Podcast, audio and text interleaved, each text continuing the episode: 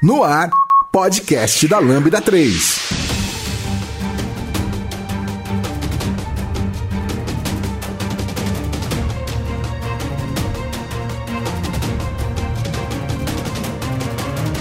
Oi, eu sou o Lucas Teles, esse é o podcast da Lambda 3. E hoje vamos falar sobre Marvel Cinematic Universe. Aqui comigo estão William Porto, Bruno Bender.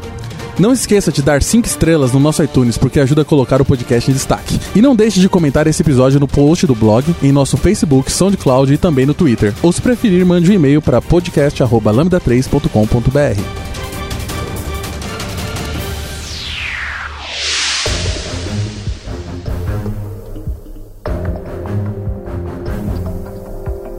Então, a gente tá, vai falar hoje sobre o universo da Marvel, né? A gente não vai incluir hoje a parte que pertence a, a outras produtoras, mas são direitos da Marvel ainda, por exemplo, o X-Men. O Homem-Aranha, recentemente, a gente, vai, a gente vai acabar falando porque teve uma parceria, mas só para poder entender um pouco isso, o, a Marvel, em um determinado momento da carreira dela, ela não estava passando, ela tava passando por problemas, né? final dos anos 90. final dos né? anos 90. Então ela teve que vender direitos de personagem para outras produtoras. Então hoje a Fox eh, detém o, o Deadpool, né? Contém o, o X-Men, Quarteto Fantástico. Quarteto Fantástico, eh, a Sony eh, o Homem-Aranha, mas só que hoje já tem uma parceria, tanto que rolou um filme sobre a total da Marvel, mas já teve três filmes, né? Se não me engano, que foram antes. Na verdade, teve a trilogia do Sam Raimi, né? Nos anos. É, e teve dois filmes 2000. ainda. Teve Exato, dois- os filmes do espetacular Homem-Aranha. É porque eles eram obrigados por contrato a fazer filme, né? Então, do, tipo, no contrato deles fala que se a cada X tempo não fazer um filme, a Totela volta pra Marvel. Então, querendo ou não, eles eram obrigados a fazer esse tipo de conteúdo. Então, a gente não vai comentar sobre esses em específico, a gente pode até fazer um podcast sobre esses. X-Men gera bastante papo, porque Sim. existe várias, existe trilogias e tal. O Quarteto Fantástico é um pouco mais polêmico, né? Porque tem são três filmes do Quarteto Fantástico, né? Três filmes, dois que são uma linha cronológica única e outro que tentou ser um reboot, mas acabou afundando a franquia de vez pra Fox. É, eu não vi ainda esse filme, eu preciso ver pra, pra, pra poder falar. E tem o- o- os filmes da Deadpool que são pra maiores de 17, né? Que, eh, querendo ou não, também, esses filmes, a gente pode fazer um outro podcast depois, porque eles vão voltar pra Marvel, né? Porque a Fox, a boa parte, a Fox com- foi comprada pela, pela Disney, né? Que é a detentora dos direitos da Marvel, que comprou a Marvel também. Então, eh, pensa numa pessoa que tem dinheiro. E com certeza eles vão inserir esses heróis dentro do, do universo e vão fazer outras coisas. A gente não sei se com Deadpool vai acontecer alguma coisa, porque é mais 17, não sei como é a tendência disso, mas a gente vai, não, vai, não vamos focar nisso ainda, então já falamos Ah, ok. bastante. A graça de Deadpool é que ele é tão louco que se um dia eles quiserem continuar o que estão passando e ligar com essa série da Marvel, dá. Então, Faz tipo, todo sentido. Eles, Eles, é, eles tipo, ele, ele não se importa, ele vai fazer piada com isso Eles ainda. conseguiram. É, vale dizer também que, por exemplo, tem alguns filmes que os direitos já voltaram pra Marvel e inclusive já estão sendo utilizados no MCU, por exemplo. Filmes não, desculpa, personagens. Por exemplo, todo o universo do Demolidor É, acabou verdade. voltando quando a Fox não fez um filme nesse período que nem o Benedict explicou. Saudoso filme do Ben Affleck, meu Deus. Muito bom. E a terceira temporada saiu há pouco tempo. Acho que teve a Electra também, né? A Electra também É. teve um filme solo e. Teve. voltou. Teve alguns outros casos, por exemplo, no- nos, nos filmes dos Vingadores a gente viu que teve, tinha o Mercúrio e, o, e a Feiticeira Escarlate, que em teoria elas fazem parte da X-Men e X-Men era da Fox. Ela perdeu esses personagens mais ou menos, né? Eles dividiram, só que aí a Marvel não pode usar o nome, no, no cinema ela não pode usar mutantes. Então por isso que eles são, tipo, heróis. Eles aparecem lá e tal. desse É, jeito. tanto que nesse universo da Marvel ainda também ia ter os Inumanos, né? Tanto que eles acabaram resolvendo fazer a série dos Inumanos, que talvez foi o maior desperdício que pode ter acontecido dentro desse, uni- desse universo. Desperdício de material. É, que a série foi horrível e. Eu não vi. Nossa, foi, é, é- é bem ruim. Mas beleza. É, a gente tá falando aqui, vamos conversar sobre o universo da Marvel. Esse universo, como a gente conhece hoje, ele, ele tá, já tá em três fases, né? Sim. A, a- a primeira fase começou com o Homem de Ferro. Que aí, é, é, eu acho o Homem de Ferro uma coisa incrível, porque ninguém se importava com o Homem de Ferro. Ele É. literalmente é um herói tipo B, C da Marvel. E nessa história que você me contou, do desse rolo deles terem vendido todos esses heróis importantes pra eles, e a gente vê tipo X-Men, Homem-Aranha, Quarteto Fantástico, eles eram os carros-chefes da Marvel nas décadas de 90. E foram esses, justo que esses que eles conseguiram vender, porque é quem ia dar grana. Então, beleza, eles pegaram esses heróis B e falaram, beleza, vamos fazer filmes. Então, eu acho que o primeiro que veio dessa leva foi o Homem de Ferro. Foi o filme que conquistou todo mundo, né? É que pra época, eu ainda lembro que o primeiro filme do Spider-Man, quando eles tinham lançado, pra mim já era um filme de herói que eu falei, nossa, eles finalmente conseguiram reproduzir alguma sensação de quadrinho dentro do cinema. Quando veio o Homem de Ferro, a- o, o Spider-Man se tornou obsoleto pra mim naquele momento. Então, eu pessoalmente eu ainda acho que o Homem de Ferro, ele conseguiu o melhor dos dois mundos. Ele conseguiu ao mesmo tempo emular a sensação de você estar lendo um quadrinho, como também colocar isso no mundo real. Pelo menos o Homem de Ferro 1. A partir do 1, meu maior problema com a série do Homem de Ferro é exatamente isso. Tipo, começou a sair do pé no chão que eles estabeleceram no primeiro filme e começou a se tornar uma coisa é fantasiosa demais. É que nem um camarada meu comentou que a diferença entre o Homem de Ferro 1 e o Homem de Ferro 3 é que no 1 ele tem uma armadura tecnológica, no 3 ele tem tipo superpoderes de mágica. Porque É. o bagulho é... É, isso vai escalando é, depois. vamos, né? vamos, vamos escalando conforme, o- conforme o universo. Mas o que é incrível também na época, pra mim, foi o quanto eles conseguiram escalar bem o cast do, do Homem de Ferro. Todos os personagens, pra mim, eram bem legais. É, o Tony Stark, principalmente, que, o, qual é o nome do, do ator? O Robert Downey Jr. Robert Downey Jr. foi a ascensão da carreira dele de novo, né? Porque ele já tava num, num momento bem baixo da carreira. E ele voltou, e voltou super bem como Tony Stark. Querendo ou não, assim, em determinados momentos você consegue ter empatia por ele, você consegue ter ódio por ele. Ele consegue emular muito bem esse personagem. Sim, sim. E a história não é uma história fantástica, mas é uma história basicamente quadrinho. Você vê aquilo e você consegue falar, ok, entendi. É uma história simples é uma e bem história- contada. É a,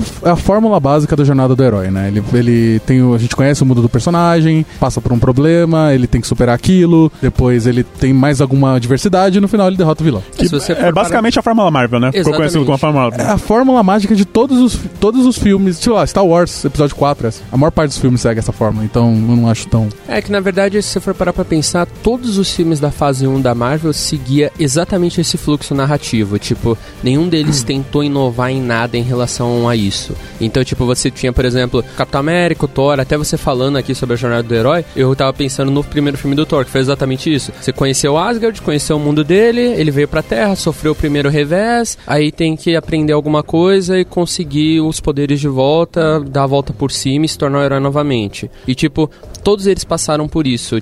É interessante porque, por mais que fosse basicamente a mesma linha narrativa em todos os filmes, a Marvel ainda conseguiu fazer isso respeitando a personalidade de cada personagem e dando uma certa identidade para cada um deles, isoladamente. Então eu achei isso bem bacana na, na primeira fase, né? Sim, porque eles têm que dar personalidade. Por mais que a gente tenha essa fórmula e ela é absurdamente usada por Hollywood de forma geral, é, essa, o importante é você conseguir dar essa personalidade dos personagens. E basicamente toda, toda a história de, de origem de heróis segue isso da Marvel, inclusive os filmes mais novos. Eles sempre vão fazer essa mesma fórmula para todo filme de origem. Isso não é ruim, porque isso funciona. Isso faz com que a gente crie empatia com o filme, que a gente consiga prever o que vai acontecer e a gente consiga se sentir mais, é, mais calmo e mais tranquilo vendo aquele filme, que ele, não são filmes cabeças, né? Venhamos e convenhamos, são filmes que é pra gente se divertir. Então, normalmente, quando o filme é mais previsível nesse sentido, a gente se sente mais calmo e se sente mais à vontade pra assistir. A gente tem menos preocupações. É porque você tem que se preocupar também com um público menor, né? Não é só um público, não é aquele público fiel ao quadrinho. Você tem que se preocupar com a criança, você tem que se preocupar com uma pessoa que não tá interessada em ver isso, que tá levando uma outra pessoa pra ver. Então você tem que cativar todo mundo. E eu acho que eles conseguiram cativar muito bem o Nome de Ferro. É, inclusive eu fiquei surpreso que eu tava pensando nisso quando eu tava andando esses dias e vendo propagandas da Marvel nas telas, né, do, do shopping, metrô e tal, e eu percebi, tipo, eu literalmente vivi em dois mundos. O mundo em que Homem de Ferro era conhecido só por quem lia quadrinhos, e o mundo em que, tipo, ele é o maior super-herói de todos, ao lado de Batman e Superman, na mente da, das crianças, sabe? Tipo, Sim, cresceu o interesse em cima dele depois que um a, que a figura que a figura mudou. É, o Homem de Ferro a gente já deu uma, uma falada aqui, daí o próximo filme que foi lançado foi o, o Incrível Hulk. É, eu não sei se o Incrível Hulk, esse Incrível Hulk da fase 1 é o primeiro ou o segundo que já foi um reboot que também não foi bom. Ah, o 2 eu gosto, o do Edward Norton eu acho bom o filme. Eu acho ok. É, é, Ele é divertido, tem até é a que o, no Brasil. o Hulk pra mim é um personagem chato. Ah, não, o Hulk é fa- meu personagem favorito. eu gosto do Hulk também, da ideia do Je Dr. Jekyll, né? Do- É, sim. não, eu gosto é porque ele dá isso, porrada. E é, e é isso que é legal, assim, do tipo, porque cada um tem uma percepção em relação ao, ao, Hulk. Pra mim, eu acho ele um personagem extremamente chato, como o Thor, por exemplo. Eu achei um personagem extremamente chato. Mas você achou o Thor chato no universo do MCU ou o Thor chato como personagem É em que si? no universo do MCU ele tem uma conotação totalmente diferente que ele tem no, no quadrinho, né? Então, Sim, do, tipo, é um no. Pra mim, a arrogância dele no. no- no- nos filmes é basicamente um ciclo que já se passou no quadrinho há muito tempo, né? Sim, então, sim. tanto que existem arcos do Thor no quadrinho que, é, que são poucos explorados, mas são bem legais. Por exemplo, o Old Man Thor é bem, bem legal quando a Terra foi extinta e só sobra o Thor. É umas coisas assim, você fala, nossa, o personagem tem uma história, só que é, vem o problema dele ser um deus, né? Então, tipo, é, o perigo pra um deus nunca é, é uma coisa muito forte. E foi, eu sempre senti isso dentro da Marvel também, no, no- nos filmes, assim. O perigo pro Thor nunca foi uma coisa tão forte. Eu achei interessante, tipo, ah, eu acho que o perigo pro Thor, acho que dependia muito do autor. Por exemplo, como quando o Walt Simmons estava escrevendo as HQs do Thor, eu sentia muito mais o Thor próximo de mim como personagem, mesmo ele sendo um deus, Sim, sim. do Sim, que né? outros. Eles tentaram humanizar Thor, né? Tanto que tiraram o Mijone dele, fizeram, fizeram com que ele caísse e tivesse que se reerguer novamente. Sim. Fizeram várias vezes pra tentar trazer ele um pouco É, mais não- pra baixo. É a síndrome do Superman, inclusive, né? Que o pessoal tem que tirar os poderes pra gente conseguir sentir mais empatia pelo personagem. É, porque Superman também é outro caso da, daquele super deus que dificilmente ele pode levar tanta porrada, mas no final ele acaba ganhando. É, mas nesse sentido aí, eu, eu também não sou tão fã assim do Thor no MCU. Eu acho que ele realmente tem esses problemas de arrogância, mas ele tem evoluído nas- no, no decorrer dos filmes. É, dá pra sentir que ele é o. Se você pega no último filme e no primeiro, ele basicamente é um personagem completamente diferente. É, devido às proporções, é claro. Sim. Mas é. Eu, eu acho ele meio chato, assim, em geral, como personagem. Eu gosto do Hulk mais por causa dele ser. Ele ser uma caixinha de surpresas. Quanto mais pistola ele tá, mais ele bate. Eu gosto de ver quando. A, a cena do. Eu sei que talvez esteja cortando até um pouquinho de, de pauta, mas é quando ele. Na cena dos Vingadores, que ele dá aquele socão no bicho, quando ele tá vindo, ele fala, não, eu tô sempre com raiva. Aquilo, velho. Ah, não, não, para, para, para, para, vamos falar sobre isso daqui a Ah, pouco. velho, escorreu uma lágrima. Eu tô sendo muito sincero. Eu juro que escorreu uma lágrima. Entendi. é, então, a gente tem o Hulk, né, no quadro geral, que a, a apresentação pra mim foi ok. É, tiveram, eles fizeram dois filmes pra poder tentar apresentar o Hulk pro, pro universo. Na verdade, primeiro foi um erro, né? O, o primeiro foi aquele de 2003, né? É. Em que ele era um Hulk totalmente. que ele ficava maior conforme É. ficava com raiva. Do Eric Banas. E, é, e até tem alguma.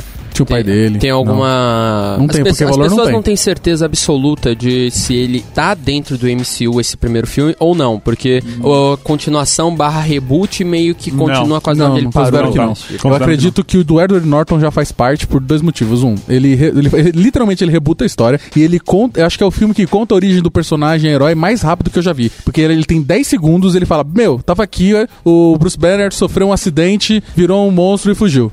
Eles contam basicamente assim no início. Agora, o que eu acho interessante desse filme é que, por mais que ele esteja dentro do MCU, é, Abominável e o líder, que são estabelecidos nesse filme, nunca mais deram as caras em Não. momento algum. É porque esse filme ele foi meio esquecido, porque eles tiveram que. porque, Assim, ele termina com ele na cabana lá, né? a- mostrando que ele conseguiu dominar de alguma forma o poder do Hulk, e pelo menos pra invocar quando ele quisesse. É, eles tiveram que trocar de ator. O Edward Norton ele é conhecido por ser um ator extremamente problemático, é, e ele não queria mais fazer, um, Chablaus. E eu acho que eles queriam, queriam deixar essa parte que aconteceu tudo pra trás. É tipo, vamos continuar da onde acabou. Deixa essa parte do Hulk. É, E, Inclusive, ele não tem sido explorado tanto assim. Não, tanto que ele só aparece ou no Vingadores ou em filmes como Thor Ragnarok, assim, do, tipo, que a gente pode conversar daqui Sim, a pouco sim. sobre isso. Eu fico triste de não ter um filme novo do Hulk. Eu gostaria muito que tivesse. Aí depois do, do Hulk, a gente teve o segundo Homem de Ferro, né? Que foi a introdução da SHIELD um pouco no, no, no universo da Marvel, mas só que também foi um filme de muitos erros, né? Num quadro geral, porque ele tentou refletir também é, algumas HQs famosas do, do, do Homem de Ferro, como Demônio o na Bebida. Demônio na Bebida, que mostra a parte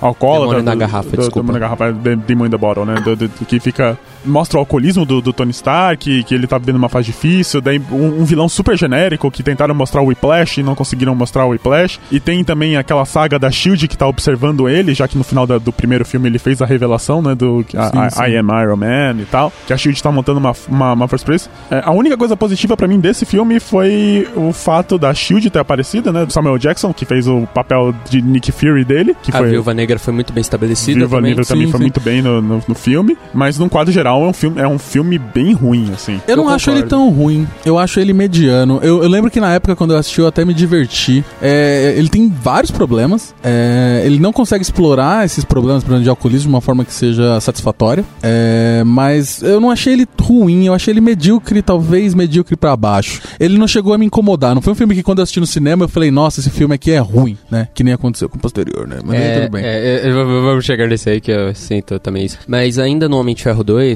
eu acho que nesse filme eu comecei a sentir uma coisa que me incomodou nesse filme e em alguns outros filmes da Marvel que vieram depois, que eu reclamo ainda ainda hoje de vez em quando, que é tipo, eles na busca de tentar fazer uma história leve e tranquila, eles acabam tratando temas que deveriam ser mais dramáticos de uma maneira muito besta. Por É a exemplo, censura, né? O problema é a censura. então, também, mas é que, tipo, por exemplo, Homem Cavaleiro das Trevas, do Nolan. A censura era 12 anos e ainda assim ele conseguiu colocar um monte de tensão no filme e você conseguia sentir o peso das coisas. Aí nesse Homem de Ferro eles tratam um tema, como o Bender falou, extremamente sério, que é o alcoolismo dele, e é retratado como se fosse uma piada durante muitas partes do filme. E eu acho isso começou a me incomodar aí e depois veio seguindo com outros filmes depois. Por isso que eu considerei o Homem de Ferro 2. Em, em relação à trilogia Homem de Ferro, eu acho que o primeiro continua sendo o melhor deles. Ah, não, com certeza. E foi o melhor. daí ladeira abaixo. Inclusive, é, eu justifico isso de forma totalmente emocional, porque é, é, eu lembro de todas as vezes que tá passando na televisão, tô passando assim os canais, tá passando Homem de Ferro 1, eu paro pra ver. Mais Também. de uma vez eu, Eu já vi Homem de Ferro 2 passando e eu ignorei completamente. A gente tem que acelerar um pouco porque a gente tem um monte de filme, né? Então. Vamos- vamos correr Vamos, vamos correr um pouquinho. Daí, proximamente, eu falo um pouco que é o Thor, né? Que é- foi o primeiro filme baseado em, uma, em mitologia dentro da Marvel, que mostrou todo o conceito dos reinos, mostrou Asgard. Sim. Conseguiu estabelecer o primeiro vilão não genérico, que seria o Loki. É, conseguiu estabelecer um vilão que todo mundo acho que gostou, né? no- no- na primeira vez que não viu, não sei, quer dizer, eu tô, tô, tô assumindo. Sim, o Loki é um. Eu acho que é um dos. é, talvez. É, um dos melhores vilões, eu, eu diria que pra mim é o segundo melhor vilão que a Marvel fez até hoje. E, sério, ele, ele é o personagem mais amado tipo, de, de quesito de vilões pela internet de forma geral. Ele tem fansub, certo? ele tem fansub, ele tem contos na internet.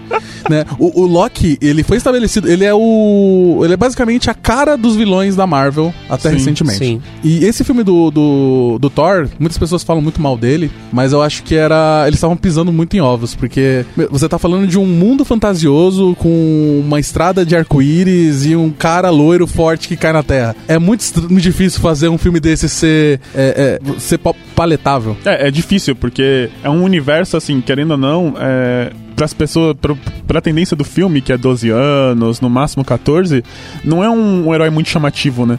Então, tipo, o Thor já é conhecido há muito tempo nos quadrinhos, é, desde a reunião do- dos Avengers e tal, mas num quadro geral, não é um herói popular, assim, não é uma coisa muito popular dentro do, do, do universo da Marvel. Aí você transformar esse cara em algo dentro de um, de um universo já estabelecido é uma tarefa bem difícil. Pra mim, acho que o, o primeiro filme do Thor não foi um filme ruim, foi um filme ok. Dada a circunstância que eles tinham, é, era um personagem relativamente chato de fazer, é um mundo muito fantasioso, é, muita informação pra passar em, em- em pouco tempo.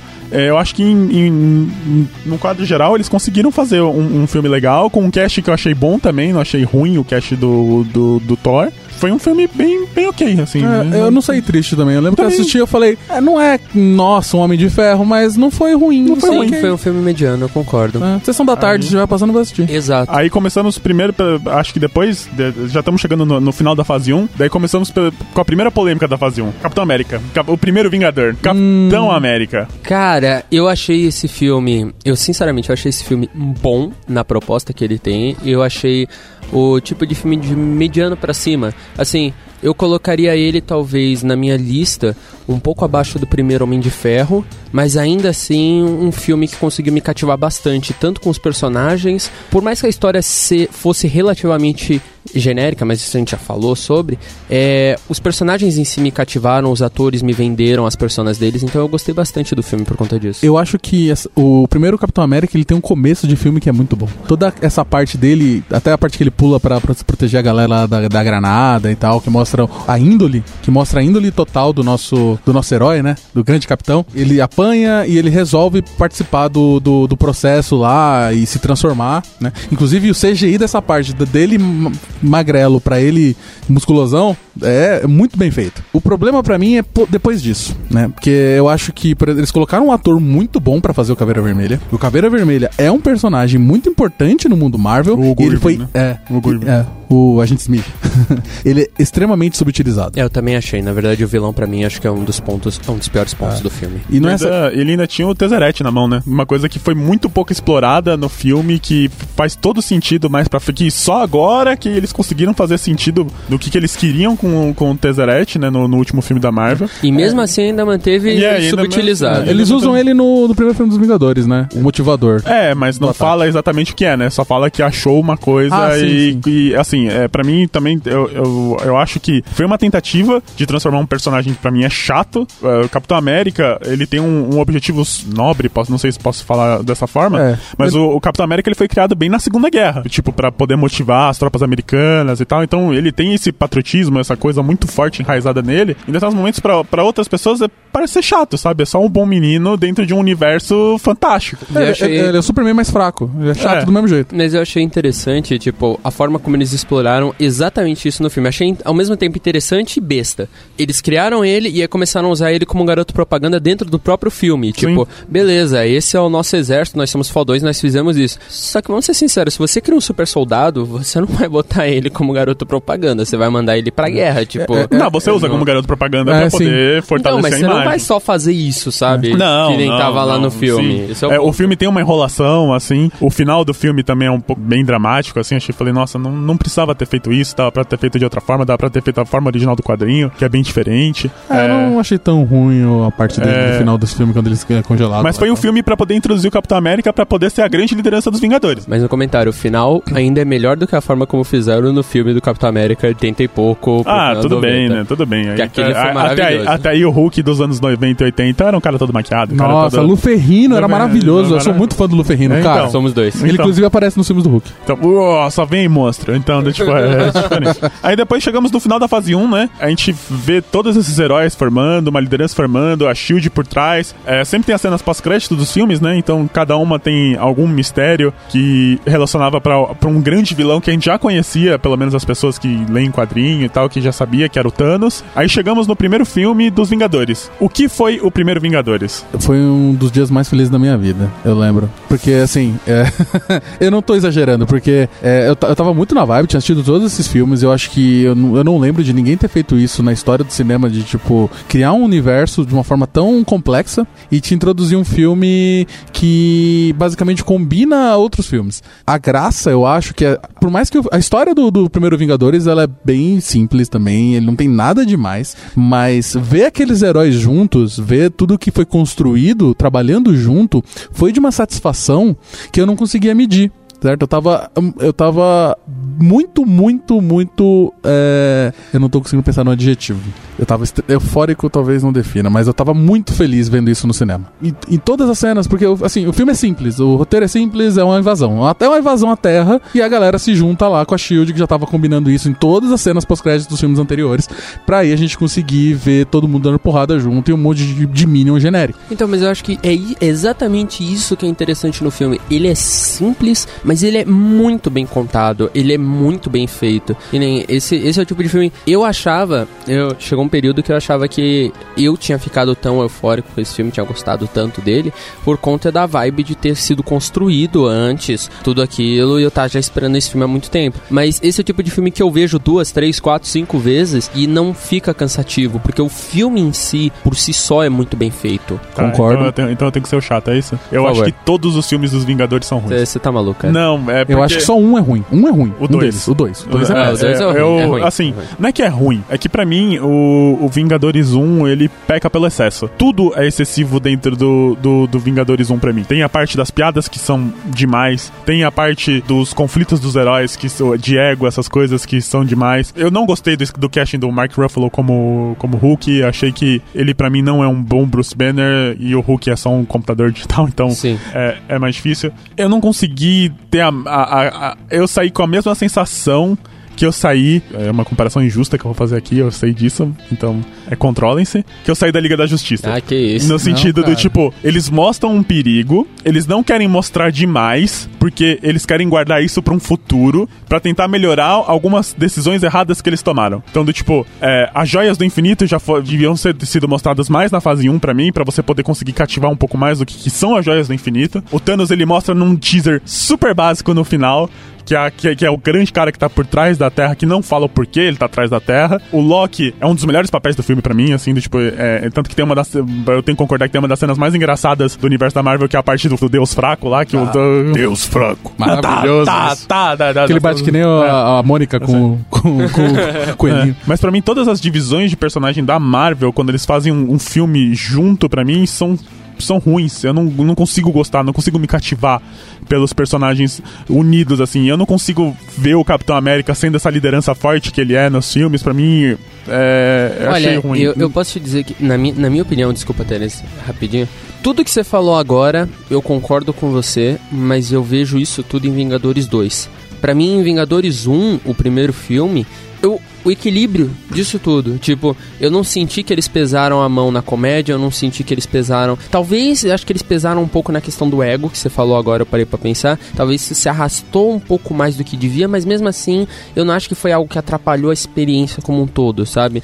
Eu, eu acho que, assim, de todos os filmes dos Vingadores, esse pra mim foi o filme mais equilibrado e mais redondo mesmo com a questão do Capitão América que você falou, de, da- de não sentir a liderança e tal, eu acho que isso aí é até interessante porque. Pra mim, isso é meio que esperado no momento em que ele tá começando a entrar como a liderança do time. Ele ainda tá lá naquele papel meio de transição entre beleza, eu cuido só de mim mesmo e agora eu estou cuidando de um time. Então, você não teria que sentir É. uma liderança tão forte. É que pra mim ele nunca cuidou dele mesmo. Então, do tipo, pra mim o Homem de Ferro assumiu a liderança, mas assumiu a liderança por ele ser mais popular, não por ser um líder nato, assim, do tipo. É, então, do tipo, a popularidade começou a cair em personagens que eram muito, muito populares. E isso no quadrinho, nas histórias originais, não se reproduz. Então, do, Ah, mais ou menos, né? Não, não se reproduz. É, ah, talvez eles O tomam Homem de Ferro hoje, ele tem uma importância muito maior no universo dos quadrinhos depois dos filmes do que antes. O Homem de Ferro hoje tá morto. Não, eu tô falando. eu já não sei há muito tempo, né? Faz tempo que eu não leio. Mas de forma geral, não tem como negar que os filmes influenciaram os quadrinhos de uma forma absurda. Sim, sim, certo? sem dúvida. O Homem de Ferro cresceu muito, teve o Patriota de Ferro, teve- os caras juntaram tantas coisas desse universo porque É. fez sucesso dos filmes, né? Até mudaram o Nick Fury pra usar o. a- O Patriota de Ferro eu acho que foi ainda antes dos Foi antes dos Vingadores. filmes. É. É. que existem dois universos. É, assim, mas é uma a ascensão coisa, do Homem de Ferro. Uma coisa pra quem não universo. conhece os quadrinhos, que é bom até fazer essa comparação já que a gente tá falando, existem dois universos de quadrinho na Marvel. Existe o Marvel e existe o Marvel Ultimate. Todos os filmes, eles são baseados pelo Marvel Ultimate. Eles não são, eles não são baseados pelo universo Marvel. É, e ainda baseado naquela. É, não, com adap- é, não, eles são baseados, eles são adaptações, eles não são fiéis, eles não, pre- não, não pretendem ser fiéis, o que pra mim é ótimo, porque você consegue contar novas histórias de novas perspectivas, porque se você for levar muito pro quadrinho, você vai levar muito pro fantasioso muitas coisas. Sim, são sim. Então, do Coisas tipo- não funcionam na tela, É, simplesmente. então do tipo, é, Galactus na tela não funciona, talvez. Ah, eu queria ver ele gigantão lá de. Não, ia ser legal. Ia ser maneiro. Mas, é, mas voltando um pouco, então do tipo, é, o Vingadores 1, ele não é um filme ruim, mas também eu não saí do cinema todo empolgado, assim, tipo, eu fiquei um pouco temeroso pelo, pelo, pelo quadro. Eu tenho que te dizer que eu assisti, acho que foi numa, num sábado, e na terça-feira seguinte eu já fui assistir de novo no cinema. Nice. Porque eu, Marvel, normalmente, Marvel, temos, um, temos aqui um manda presente pra nós, Marvel. é, eu assisti, acho que legendado a primeira vez, e eu gosto muito das dublagens dos filmes da Marvel do Brasil, porque a dublagem brasileira é muito boa. Eu falei, vou assistir de novo dublado. Esse é o cuidado da. É, isso daí tem uma coisa que tem que acontecer. A Disney tem um cuidado maravilhoso com o próprio conteúdo. Sim, isso é um eles, fato. eles não sabotam de nenhuma forma qualquer conteúdo deles. A dublagem é boa, é, legenda é boa. Eu acho, eu acho É, isso muito legal. os tipo, A divulgação de filme deles é maravilhosa. Então, tipo, parabéns pra Disney por ter tomado conta da Marvel dessa forma. É, eu sou o tipo de cara que prefere sempre assistir legendado, mas, por Eu exemplo, também. esses filmes em específico, cada dublador foi muito bem Foi escolhido. bem escolhido, foi, Foi, bem. foi.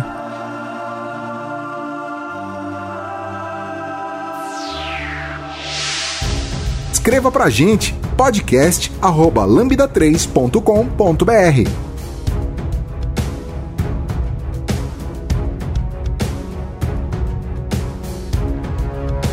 Então a gente terminou aqui, a gente falou que Vingadores tiveram algumas diferenças, mas no quadro geral todo mundo gosta de Vingadores, né? Eu não gosto tanto assim, mas é um filme que se tiver passando na sessão da tarde eu vou assistir, de todas as formas. A gente encerrou o primeiro ciclo, né, da, da Marvel, que foi a famosa fase 1, que pra mim talvez foi o, o pior. Não, não. É porque ela tá, tá trazendo tantas coisas novas. Não, ela trouxe novo. Que eu não tenho como falar que ela É que foi a ele- pior. ele- ela, Talvez- gerou, ela gerou tantas expectativas que conseguiram ser correspondidas em muitas partes. Isso pra mim. eu acho que ela foi um crescendo. Tipo, Foi um começou crescendo, mediana e... É, daí a gente começou a fase 2, e a fase 2 já começamos muito bem com Homem de Ferro 3. Ah, esse filme.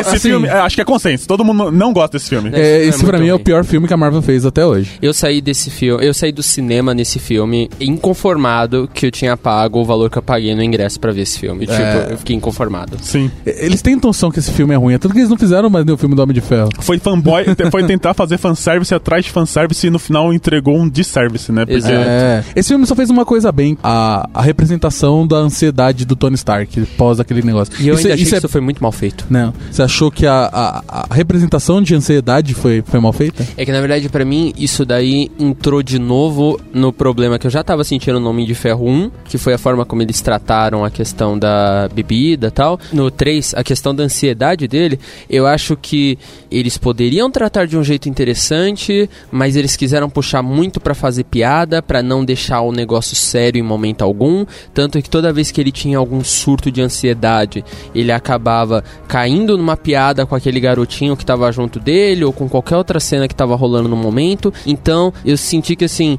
era uma sacada boa que foi muito subutilizada. É, eu, eu tinha um caso, eu acho que eu tinha visto uma análise de um cara que era. que ele é psiquiatra, psicólogo, uma coisa assim, que ele tava analisando reações de doenças mentais de forma geral em, em atores, né? Em filmes famosos. E ele pega ele fala a forma que o Robert Downey Jr. a- ele representa a ansiedade, ele falou que é muito boa. Sim, certo? é, Achei bem eu- interessante isso. Eu gostei até um pouco dessa parte, porque mostra de fato o drama, né? Porque no, no final do Vingadores 1, o Tony Stark quase morreu, né? Então teve aquele negócio que ele leva a, a bomba nuclear e tal, e, e criou um drama nele de poder defender a humanidade, porque querendo ou não, é, a Terra foi bem devastada, Nova York foi bem devastada com a, com a batalha que aconteceu. O meu maior problema com esse filme foi que eles tentaram colocar um dos maiores vilões do Homem de Ferro. Colocaram um mandarim no filme, falando que ia ser uma. Era uma, reven- uma, uma releitura do mandarim, tudo bem. Não, não, não vejo problema nenhum nisso, mas quando chegou a parte do mandarim, foi a maior decepção. Porque você tá esperando que aquele filme se baseie nisso e no final você vê que aquilo é uma mentira. É tudo gerência de expectativa. Eles É, queriam é. quebrar sua expectativa de uma forma positiva, só que Eles fizeram isso de uma forma negativa. Exato. Então, tipo, o filme se arrasta tanto e no final você vê que o vilão consegue ser mais genérico do que o mandarim e você fala, isso não é Marvel. Isso pra mim,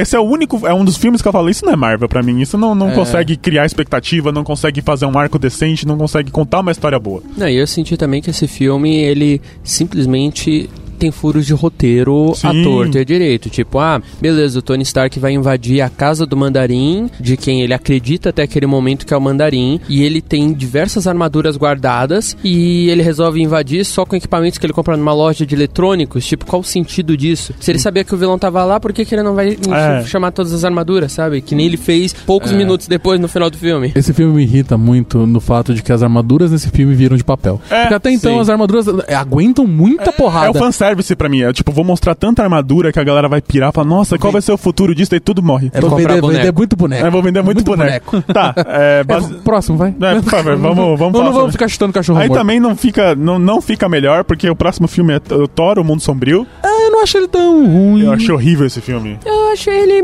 medíocre pra baixo. Eu achei horrível esse Eu- filme. É esse que o Loki finge a morte, não é? Ele finge a morte em todos os filmes, então, tipo, quase todo filme. Não, mas tá- não, não, não. Esse filme tem uma Sim, coisa ele é- maravilhosa. eu não, fingi. tem uma cena muito boa que o Loki ele finge que ele traiu o Thor. E aí você fala, filha da mãe, traiu a galera do bem de novo. Mas na verdade ele tava traindo a galera do mal, fingindo que tava traindo o Thor. É, Isso é foi um plot ele- twist que eu achei muito bom. E aí legal. depois eles usaram ele em vários filmes Aí no, final, aí no final a gente tem também a parte que ele tá, o trono de Odin, né? Do tipo que, Sim, que ele sim, sai, que daí ele mostra que, é- que ele mete o Loki literalmente lá. E isso pra mim nunca ficou explicado depois Também daquilo. nunca explicaram. Tipo, Eles literalmente falaram, ah, deixa. Mas no quadro geral é um filme ok, assim, não. É, eu não acho ruim também, não. Acho que foi divertido. Tinha os elfos negros Ok. lá e tal, tinha umas porradinhas. Não consegue, é que pra mim não consegue estender a mitologia do Thor. Ele, pra mim, ele faz um serviço, tipo, tão rápido as coisas. Falta sustância. Falsa sustan- é, falsa substância. É que pra mim, tudo no Thor é muito fantástico, então todo mundo é um inimigo mortal do Thor. Então, tipo, primeiro foram, foi Niflheim, que era um inimigo mortal. Depois vem os elfos, os elfos eram inimigo mortal. Então sempre que aparece pro Thor é inimigo mortal. Então, tipo, não consegue ter uma escala de grandeza nessas coisas e isso me deixou meio, meio bravo. Próximo filme? Próximo filme. Próximo filme, aí é um dos melhores filmes da Marvel. Eu não acredito que eu vou falar isso. Capitão América, o Soldado Invernal. Esse filme é maravilhoso. Esse filme é maravilhoso. É maravilhoso. Eu nunca pensei que a Marvel ia conseguir fazer um filme bom do Capitão América. Não, e- esse filme é o melhor filme de espião com super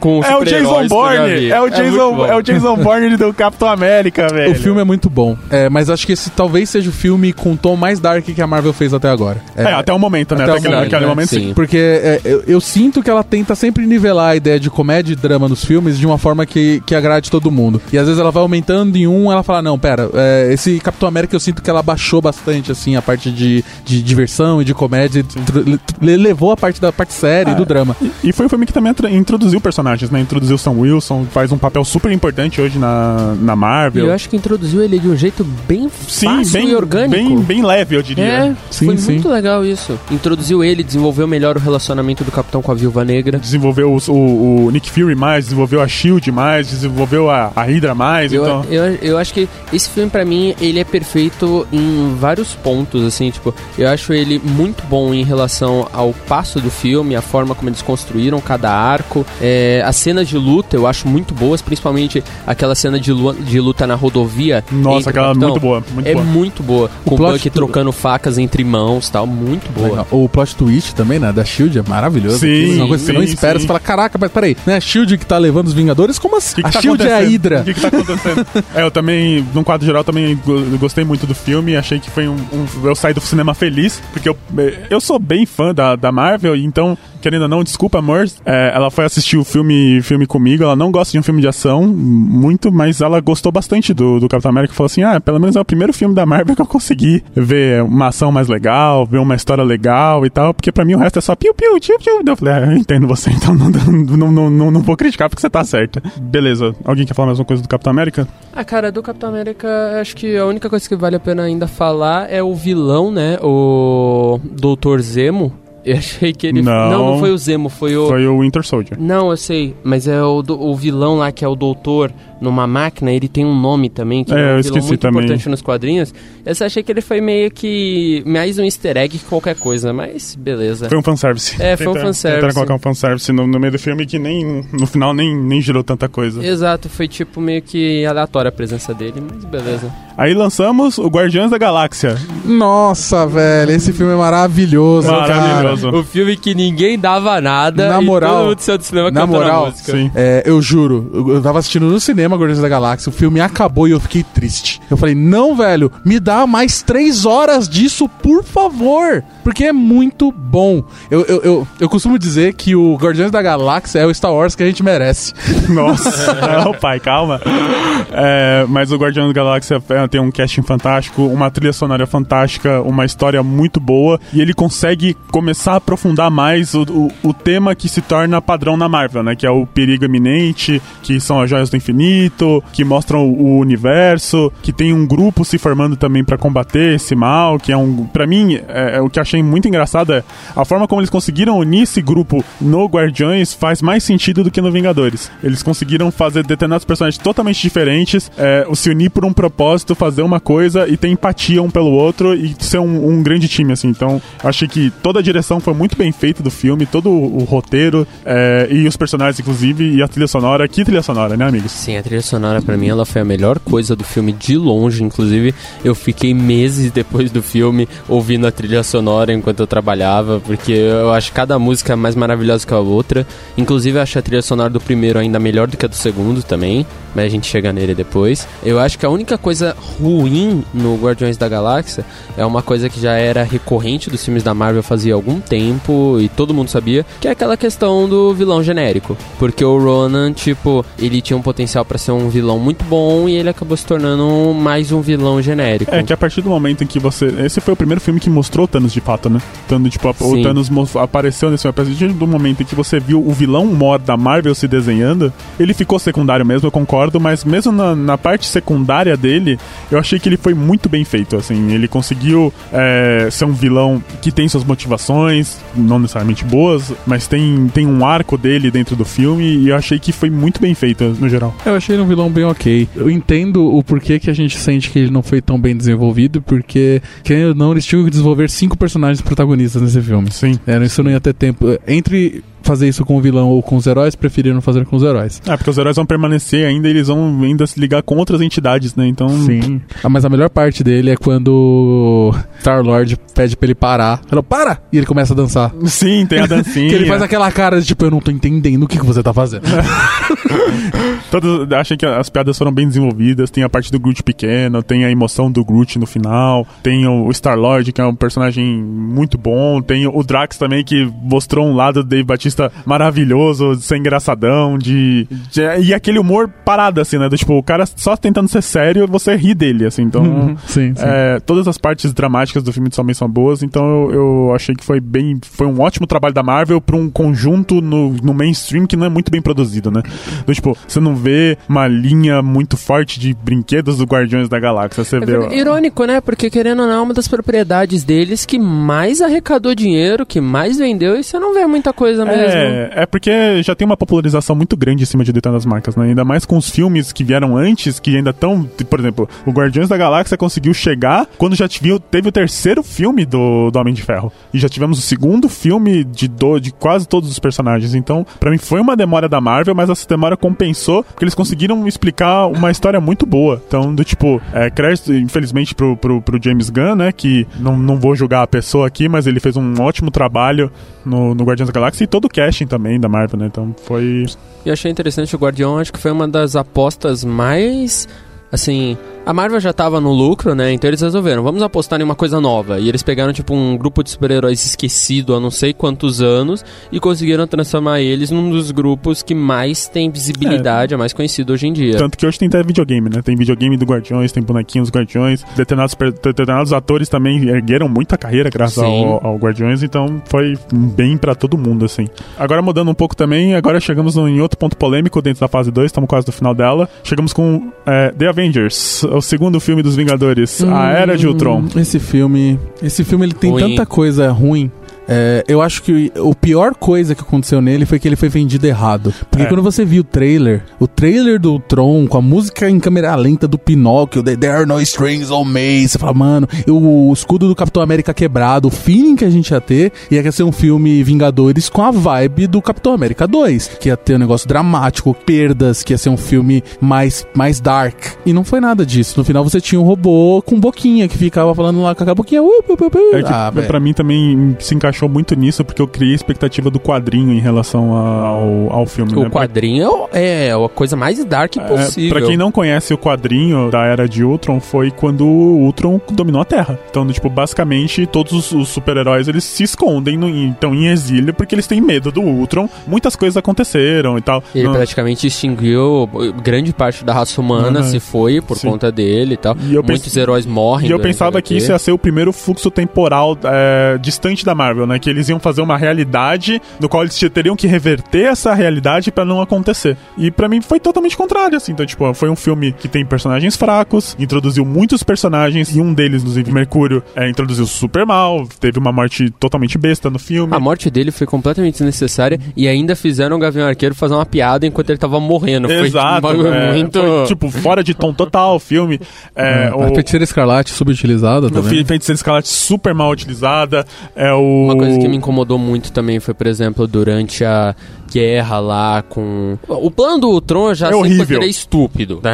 Não, deixa eu pegar aqui. A melhor forma de destruir a raça humana é transformar uma cidade num meteoro. Ah, vai... É, velho, é, o Tron ficou só, tipo, o quê? 10 segundos na internet e já decidiu, que tinha que destruir toda a humanidade. Essa foi a parte mais realista do Sim. filme. Sim. Mas então, uma coisa que me incomodou muito também foi tipo. Entrou ah, no Nine Gag e viu, vamos, vamos destruir essa porra tudo bem.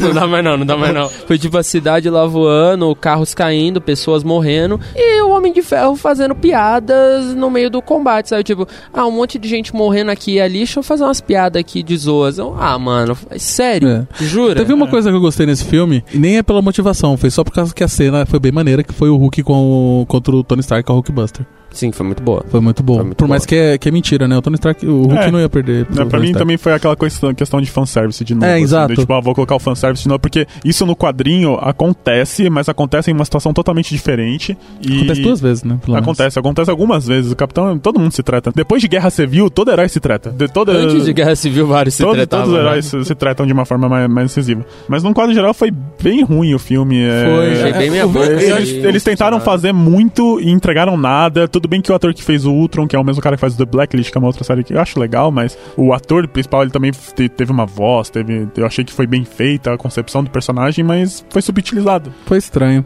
Eu gostei da ideia do Visão. Sim. É, é, o Visão é um personagem maneiro, inclusive como é que... Porque assim, a construção pra gente confiar no Visão, ela é muito bem feita. Isso é uma Sim. coisa muito boa. Porque tem aquela brincadeira entre eles de tentar levantar o martelo do Thor, ninguém consegue, tá todo mundo meio bêbado. Aí quando o Capitão América vai levantar o, Thor- o, o martelo, dá, um, dá aquela mexidinha, o Thor fica Dá uma preocupado. fala, eita, eita, e agora? É, e aí tem toda aquela ideia de ser puro de coração. Inclusive, e aí, tô rezando pro Capitão levantar esse martelo aí no, nos próximos filmes, mas beleza. a graça, acho que a, maior graça dessa parte, e, e essa cena só serve pra. essa quando eu gosto, quando eles usam cenas anteriores pra conseguir te mostrar, fazer com que você acredite no que vai acontecer no futuro. Quando o Ultron chega, quando o Visão chega, ele é basicamente um androide, eles não sabem se ele é justo ou não, se ele é uma pessoa boa ou ruim, se eles querem ajudar eles ou não. Como é que eles fazem pra, de uma forma rápida, fazer você criar empatia por ele? Ele pega o martelo e dá pro Thor. Então você fala ali, não, beleza, esse cara, esse cara é, é muito bom. esse cara é gente boa. Pode, É, porque o conceito dele de bom, ele não conhece um conceito de bom ainda, né? Do, tipo, é tanto que ele fala o conceito de bom de coração, mas o cara ele não quer fazer mal. Mas só que a concepção dele é totalmente diferente do bem humano, né? Do, tipo, ele quer que talvez todas as formas de vida tenham igualdade. Então, não é um conceito humano que eu quero que só os humanos prevaleçam. E eu achei isso, essa parte do martelo, eu achei que foi bem legal. Falei, nossa, mais uma pessoa conseguiu levantar o martelo de Thor, que é aquele mito do tipo só o mais puro, essas coisas levantar e, e- e levantou. Achei que isso também foi legal. É, daí temos o- a fase 2 terminando corajosamente com Homem-Formiga. ah, é verdade. Não foi o Vingadores que encerrou. o Não, foi Homem-Formiga. Homem-Formiga é um filme mediano. Eu, Eu gostei muito do Homem-Formiga. Sério? Eu gostei muito. Eu me diverti e tal, só que ele, ele, ele é claramente um filme que tenta puxar mais ainda pro lado infantil. Sim, É, mas eu acho que ele faz isso muito é, bem. De ele propósito. bem, mas E ele faz isso bem. É que nem, por exemplo, eu falo aqui que eu não gosto do fato deles ficarem botando muita comédia em momentos dramáticos. Mas, por exemplo, Guardiões das Galáxias 1, que é praticamente comédia o filme todo, por mais que tenha seus momentos bem dosados de drama, eu acho muito bom, porque a proposta do filme é aquela, é ser uma comédia, e tipo, eu acho isso legal. Homem-Formiga é um filme cuja proposta é ser um filme um pouco mais infantil, mais tranquilo, e ele faz isso muito bem, então eu achei muito bem feito nesse quesito. É, e é um filme que ainda teve polêmica em produção, falaram que não foi uma produção muito boa e tal, mas no, quadro- no, no geral foi bom, assim. É, e é um Os- personagem B do B, né? Não, é o B, Tipo, é B do B, mas eles tiveram que dar uma reinventada, né, no, no, no per- no personagem.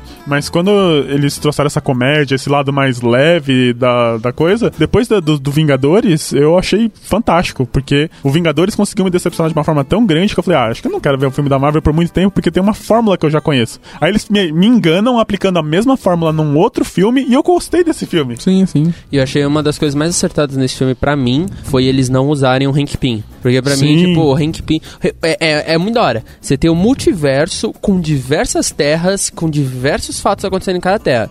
Em todas elas, o Hank Pym é um escroto. É a única constância É, a constante. do multiverso Marvel é o Hank Pym ser escroto. E, tipo, eles não usarem ele e usarem o Scott Lang no lugar, eu achei bem legal, porque você tem todo o drama familiar e tal. Sim, ao mesmo tempo respeitaram e deixaram ele lá como o Exato. antigo Homem-Formiga e. E ele continua sendo escroto.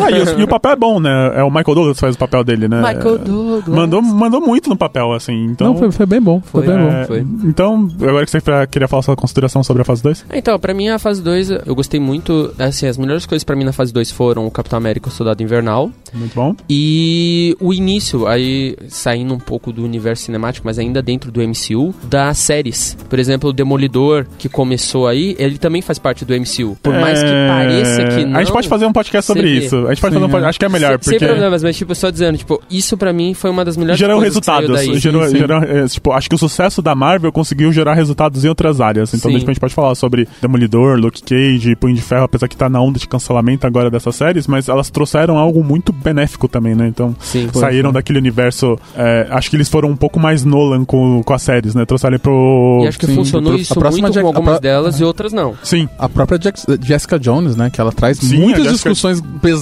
Pesadas. e graves. Sim. E é uma puta série legal. Jessica Jones é bom. É, daí temos a fase 2, né? Com altos e baixos da fase. Conseguimos a- É. alguns filmes muito bons. Por exemplo, temos Capitão América. Quer dizer, a nossa opinião, né? Se vocês gostaram também, pessoal, por favor, comenta aí. Conversa com a gente sobre o que vocês acharam dos outros filmes pra gente poder também até dar uma avaliada no, no, no nosso ponto. A gente, a gente é bem chato, né? Vocês já perceberam. É, temos o Capitão América e temos o, o Guardiões da Galáxia, que é um dos melhores filmes da Marvel. Guardiões da Galáxia é maravilhoso. É, e Homem-Formiga pra mim. E os outros são bem. É, bem sim, é. Bem mais ou menos.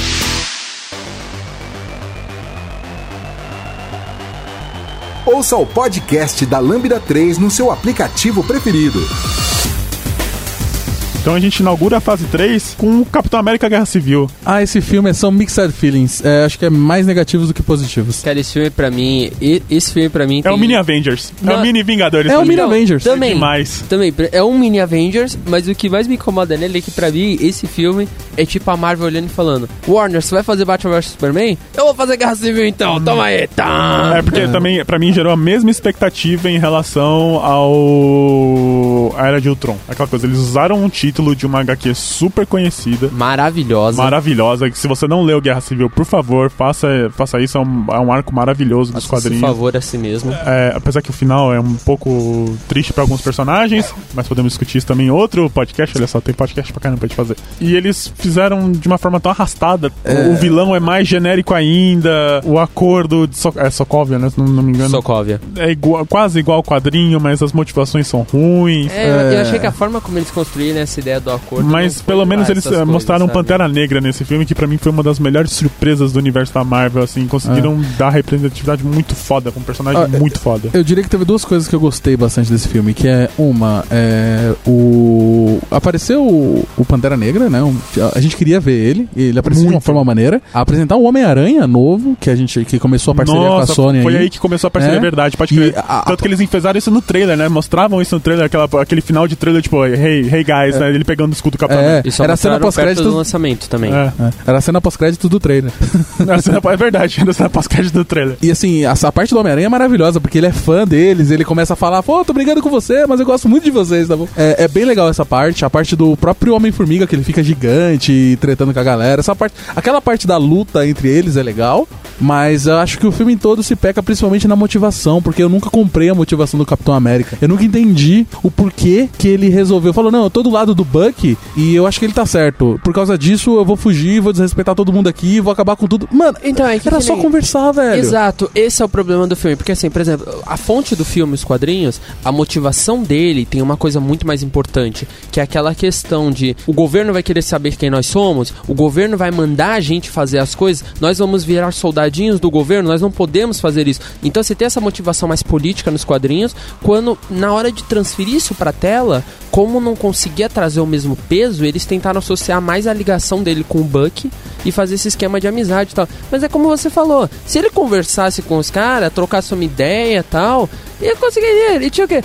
É, O único lá que ele não ia conseguir conversar era o Pantera Negra, que tava full pistola. Mas, tipo, ele. Com bons motivos, Com né? bons É, motivos. sim. E ainda Mas- teve o plot twist do final, que é a- aquela ideia lá que o, foi o Buck que matou os pais do Tony Stark, né? Sim. É, e nessa aí o Tony Stark fica pistola. E eu também eu não, não comprei. Eu falei, "É sério que você tá pistola? Ah, você sabe, sé- sério, você sabia que ele tava sendo controlado. Você sabia que, né? Não justificou aquela. Por mais que a treta do Homem de Ferro com o Capitão América no final também foi muito boa. A luta foi boa. Foi boa pra caramba. É, não justifica, então eu nunca acreditava que aquilo era o que eu, que eu comprava. Não eram brigas que eu comprava. Eu acho que esse foi o maior problema desse filme. Eu acho que a- a- esse foi o maior problema do filme, eu concordo. E a coisa que eu mais gostei nesse filme foram exatamente as cenas de ação. Porque pra mim, todas as cenas de ação. Acho que a única cena de ação que eu não curti tanto, por ironia, foi realmente aquela em que eles lutaram. Todos eles lá no aeroporto. Por... É aquele negócio, eu até brinquei com os amigos meus. Tipo, você usa o nome Guerra Civil quando na real é tipo uma treta. é, de vizinho. Briga, briga de vizinhos, tá É. ligado? E, tipo. Poucas pessoas estão envolvidas nisso ainda. Exato, não é, não é uma guerra, tipo, que nem no final da guerra civil de verdade, é uma batalha a tudo, no meio de uma de prédios caem, pessoas começam a se ferir e tal, é um negócio assim, que é realmente uma guerra. E É, não. que nesse, primeiro, nesse filme também teve o, o, o primeiro grande momento de, de algum herói sofrendo, né? Teve o War Machine, que ele cai lá uh, pelo raio do Visão. Acho que é o Visão vai tentar É, acertar uma sim, pessoa ele e ele cai. acerta o War Machine e ele perde o movimento das pernas. Então, tipo, teve um drama. Ainda tá muito bem explorado, mas só que o, o drama da história em si é um drama ruim, né? É uma, uma história que a Marvel já contou mil vezes e. Ok. Não, não tá legal. E Se acho- Guerra Civil devia ser agora. Pós, nível, da- pós essa fase 3, levando em consideração os personagens das séries, por exemplo, daria pra fazer um negócio muito bom. Grandioso, de verdade. Grandioso É. como é Guerra Civil. É porque também nesse momento ele mostrou o exílio de alguns personagens, né? Então, tipo, o Buck tá exilado. A gente chega o, lá. Ah, no- no o- final no do final Guerra do Civil. Ah, o, sim, o sim. Capitão América deixou de ser o Capitão América bonzinho, então tá exilado. Sou Team Cap, tá? Uma outra pra coisa contar. que. Eu também. Uma outra coisa que eu achei Também. interessante nesse. da- Nossa, as três Team Cap, legal. bem mais Team Cap. Uma coisa que eu achei bem interessante nesse filme também, trazerem de volta uma seriedade pro Homem de Ferro. Que, tipo, eu senti que ele tá, tinha essa seriedade no primeiro filme. É, ele, virou- ele tinha virado palhaço, né? Só Virou palhaço. um palhaço no segundo, piorou a palhaçada no terceiro, e aí, nesse aí eu senti que ele voltou a ser um cara sério, tá? Um- uma, uma pessoa de verdade, sabe? Sim. Continua tendo seus momentos, mas ainda assim sabe o que é sério e o que não é. Sim, é uma coisa que eu também gosto desse filme, por mais que eu acho que foi mal feito também, de forma geral, que você já tinha falado que era o vilão. Eu gostei da ideia de ser um vilão sem poderes, um cara simples, que ele simplesmente conseguiu colocar todo mundo um contra o outro apenas mexendo com o passado das pessoas. Tipo, mostrando que não precisa ter superpoderes pra ser um vilão. Eu acho que essa ideia era muito boa, só que também tipo, não convenceu, né? Uma pena. Eu achei que o vilão, ele teve umas sacadas às vezes que foram muito... Eu não vou dizer MacGyver, mas foi muito tipo... Ah... Sério que você conseguiu fazer isso? Sabe? Tipo, uns bagulhos assim, Pô, É, mas assim, é, eu- é um filme que eu não. Eu não. Eu, eu sou um pouco triste com ele, mas eu não acho ele horrível. Eu É. só não, não compro, eu não compro É, a é um do filme que eu continuo, se passar na sessão da tarde eu vou estar assistindo, então tá, tá, tá tudo bem. Sim, sim. Provavelmente depois É. da cena do Homem-Aranha eu vou parar, mas. Então, daí a gente vai agora algo totalmente fantástico. Doutor Estranho. ah, Doutor Estranho. Melhor filme da Marvel pra mim. Benedito. Nossa, o Benedito é maravilhoso. Eu gosto do Manda Benedito. muito. E que filme, que roteiro, que Eu- história. É, que então- roteiro. Eu acho que esse filme, como todos os outros, É, é é a jornada do herói previsível, É. só que bem feita. Mas pra mim ele é bem corajoso porque ele mostra a parte mística da Marvel pela primeira vez. Não é um assunto tão. Mais ou menos, já tinha pegado um Não. pouco em Thor. Não. É que eles o mostram o fantástico no Thor. O místico eles mostram no Doutor A Fantástico. parte de magia, não. É, mas a parte de É. magia não. Então eles, eles têm um controle. eles- no Thor eles conseguem mostrar divindades, mostrar co- coisas fantásticas e tal, mas no, no universo místico, que eles falam de Dormammu, que eles falam de, de, um, de um vilão maior, de uma coisa em determinado momento também até um grau, grau menor, mas só que no final tem uma resolução eu achei relativamente boa. É, eles conseguem introduzir um personagem super arrogante, super chato no início, Um babaca. babaca, e no final você consegue torcer por ele, ter a caminhada. É a caminhada do herói mesmo, né? Tem a- E, tem a- e foi uma, e foi bem evoluída essa nossa, daí, foi uma muito evolução muito boa, assim, do, tipo, você consegue empatizar com, com, com a- com as decisões do filme. E que ator também, né? Pelo amor de É, Deus. o Benedito é maravilhoso. Já to- todo o elenco desse filme Sim, é muito é bom. muito bom.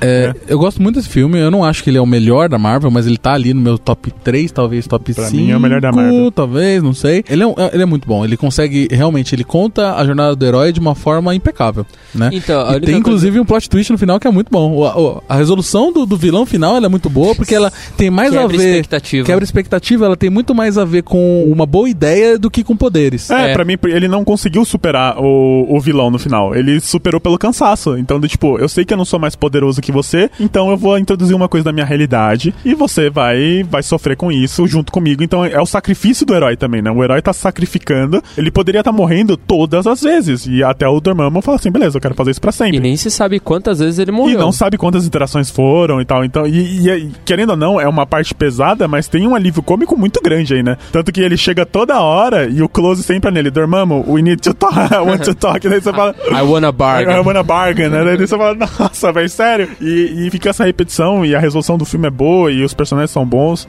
E. Eu acho que o único Foi- personagem ruim, de novo, seguindo a fórmula Marvel até então, que se repetia bastante, era o vilão principal, porque sim, assim, sim. o vilão não, o secundário. O vilão secundário. É, é que eu chamo ele de principal porque ele foi a ameaça quase o filme Qual todo, o nome? né? Qual o nome do ator que faz o. Eu não, É o cara que faz o Hannibal. Mas É. ele sempre faz vilão, é incrível. É, ele tem cara de vilão, né? cara, mas é, é triste isso, porque o cara é um, é um ator fantástico e ele sempre faz Ele é vilão. um puta no ator mesmo. Eu não lembro o nome dele agora, mas sim. O vilão foi muito genérico, cara. Tipo, não teve expectativa. Isso é padrão. É isso pode ficar chato porque a gente tá falando que tudo é genérico, né? Mas é, não, a questão é, do, tipo, a motivação genérica que a gente fala é aquela questão só de gerar o mal pelo mal, né? Então, Exato. tipo, eu quero ser forte, eu quero gerar, eu quero fazer que os outros morram, mas e, e não importa o número de vidas que eu vou tomar. E ele É. não tem um passado, ele não tem, tipo, algo assim que torne E é ele- super rápido contar do É. passado dele. É. O, tem aquele. ah, o parceiro do Thor, né? Que no final vira um vilão também. Que nas cenas pós-créditos mostra que ele tá caçando os magos. É parceiro do Doutor Estranho. Doutor quer dizer, Estranho, isso. Que é o... Se o nome dele é o Mordo. É. Barão, Barão Mordo nos quadrinhos, É. só que é só Mordo. Sumiu, né? Então, pelo visto ele vai voltar agora na nova fase Provavelmente na continuação do Doutor Estranho. Vai ter o Doutor Estranho 2, né? Vai. Ah, certeza. Então Não, esse vai, já cara, foi ele, vai ser, confirmado. ele vai ser importante É, aí, por favor, né? Por favor, Marvel. Não, não, não dá, dá, dá essa bola fora não pra nós. É, então a gente falou do Doutor Estranho, daí em seguida tem os Guardiões da Galáxia 2. Eu acho ele maravilhoso. Eu acho ele pra- quase tão bom quanto o primeiro, porque o primeiro tinha a, a vantagem de ser algo novo. Eu não tinha expectativa, eu não esperava É. nada. Então ele é muito mais fácil de surpreender você positivo ou É negativamente. que ele, pra mim, traiu minha expectativa em relação aos Celestiais dentro do universo da Marvel. É, ele mostra um conceito dos Celestiais, também que é um outro conceito super importante na Marvel. Tem todo o universo, e eles passam isso em 5 minutos, nem 5 minutos, em 10 segundos, falando sobre determinadas coisas, que podia ter um potencial gigante pro universo da Marvel, e eles ignoram isso. Eu Então, entendo, mas eu eles- acho que eles não, eles não, eles não falaram mais sobre isso agora porque não é importante agora. E tem um ponto que, por exemplo, eles falam bastante que o, o- acho que o pai do Peter Quill se auto-intitula como Celestial, Só que não mas é. ele não é. Não é, mas, Mas ele se é, auto-intitula. mais ou menos, porque tem o, o, o- não, eu não sei como falar, é, como é a tradução, mas o Living Tribunal que, que o Thanos Tribunal é, so- vivo. é, É literalmente tribunal É vivo. tribunal vivo. que sofre inquisições, o Thanos sofre inquisição do tribunal vivo, então, do, tipo, é, isso envolveria diretamente na resolução da, da Guerra Infinita, mas eu achei que o potencial foi ruim, porque também o teaser do final desse filme me deixou meio bravo, que eles mostram o Adam Warlock, que é outro personagem que faria todo sentido no universo da Marvel e é um personagem que eu gostaria muito de ver nesse Não, o universo. Adderlock ia ser bem maneiro. Mas é. O- uma coisa que você falou da questão dos, dos Eternos, não, não é Eternos Celestiais, já foi confirmado um novo filme da Marvel com eles. Ah, que legal. Eu, só, eu só tô na dúvida agora se foi com os Celestiais ou com os Eternos. Eu tenho quase certeza que foi os Celestiais legal. mesmo. Faz sentido, É, porque criação de universo, essas Ah, coisas. Exato. Eles chegam a comentar, acho que no primeiro Guardiões da Galáxia, que acho o antepassado lá do Peter Quill, que é o cara que usou a, a, a gema do infinito do poder, que é a que eles usam no filme. E que até que eles falam com aquela cabeça lá que tá flutuando, qual que é o nome do lugar? Lugar nenhum, né? Acho que sim. Acho que é lugar nenhum.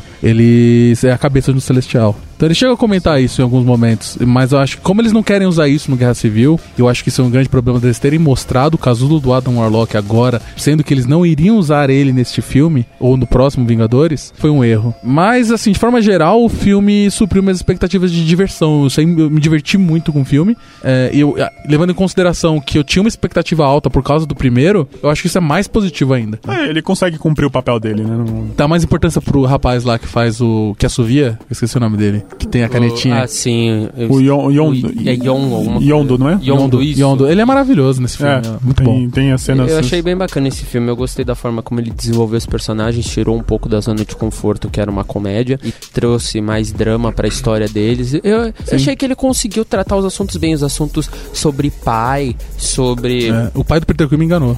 Eu acreditei nele. Em Eu, algum momento. No começo eu também. Aí depois eu percebi que ele tava full of bullshit.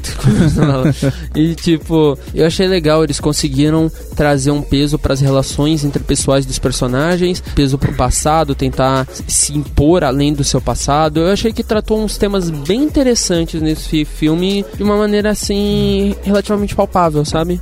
Sim, sim. Então a gente sai do Guardiões da Galáxia e vamos pra primeira parceria da Marvel. Então temos Homem-Aranha de volta ao lar. De volta ao lar. Homem-Aranha de eu volta. gosto. Eu gosto. gosto, eu gosto bastante Não desse esperava filme. muito do filme, esperava mais uma forma Marvel que se cumpriu. O vilão não foi um do- dos melhores. Eu acho que o Homem-Aranha ele tem vários vilões legais. Acho que eles não queriam repetir vilões que já apareceram no Sim, cinema. também. Podiam ter mostrado Escorpião, por exemplo. Escorpião, O Escorpião seria legal. Mas aí o Abutre, é, eu achei muito boa a escolha do ator. É, a, o a- a- Ah, o sim. abu- a escolha do ator foi boa. Eu acho que a Qual que é o forma. nome dele mesmo? Michael Keaton. Ma- Michael Keaton, que ele o fez Eterno o- Batman. Ele fez o Eterno, Batman e ele fez aquele filme, o, Bird- o Birdman, é, que também tem tudo a ver. Então é tipo pássaro, ele voar, é com ele mesmo.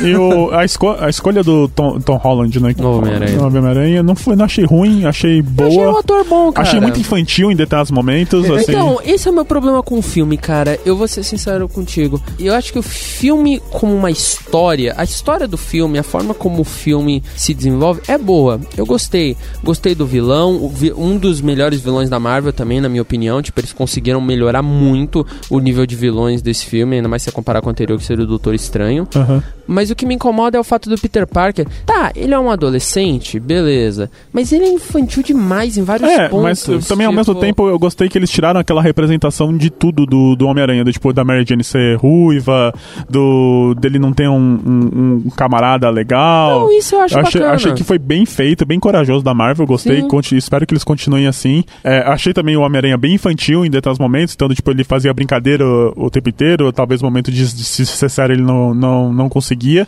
É que também não. Vendo todos os Homem-Aranhas, acho que nenhum conseguiu reproduzir o que o Peter Parker é de verdade, né? Eu acho que a segunda série conseguiu um pouquinho mais Talvez. do que a primeira. talvez, porque- eu até concordo. Porque Eu, Amazing- por o mais que, é, porque por mais que eu achasse que os filmes foram piores, eu achei que foi o melhor aranha. O Homem-Aranha era um pouco melhor. Esse novo, eu acho que ele é um equilíbrio bom entre tudo isso. Eu não gosto muito. eu não- uma coisa que me incomoda muito é a relação. Ele tem uma relação paternalista com o Tony Stark, o que de certa forma é legal.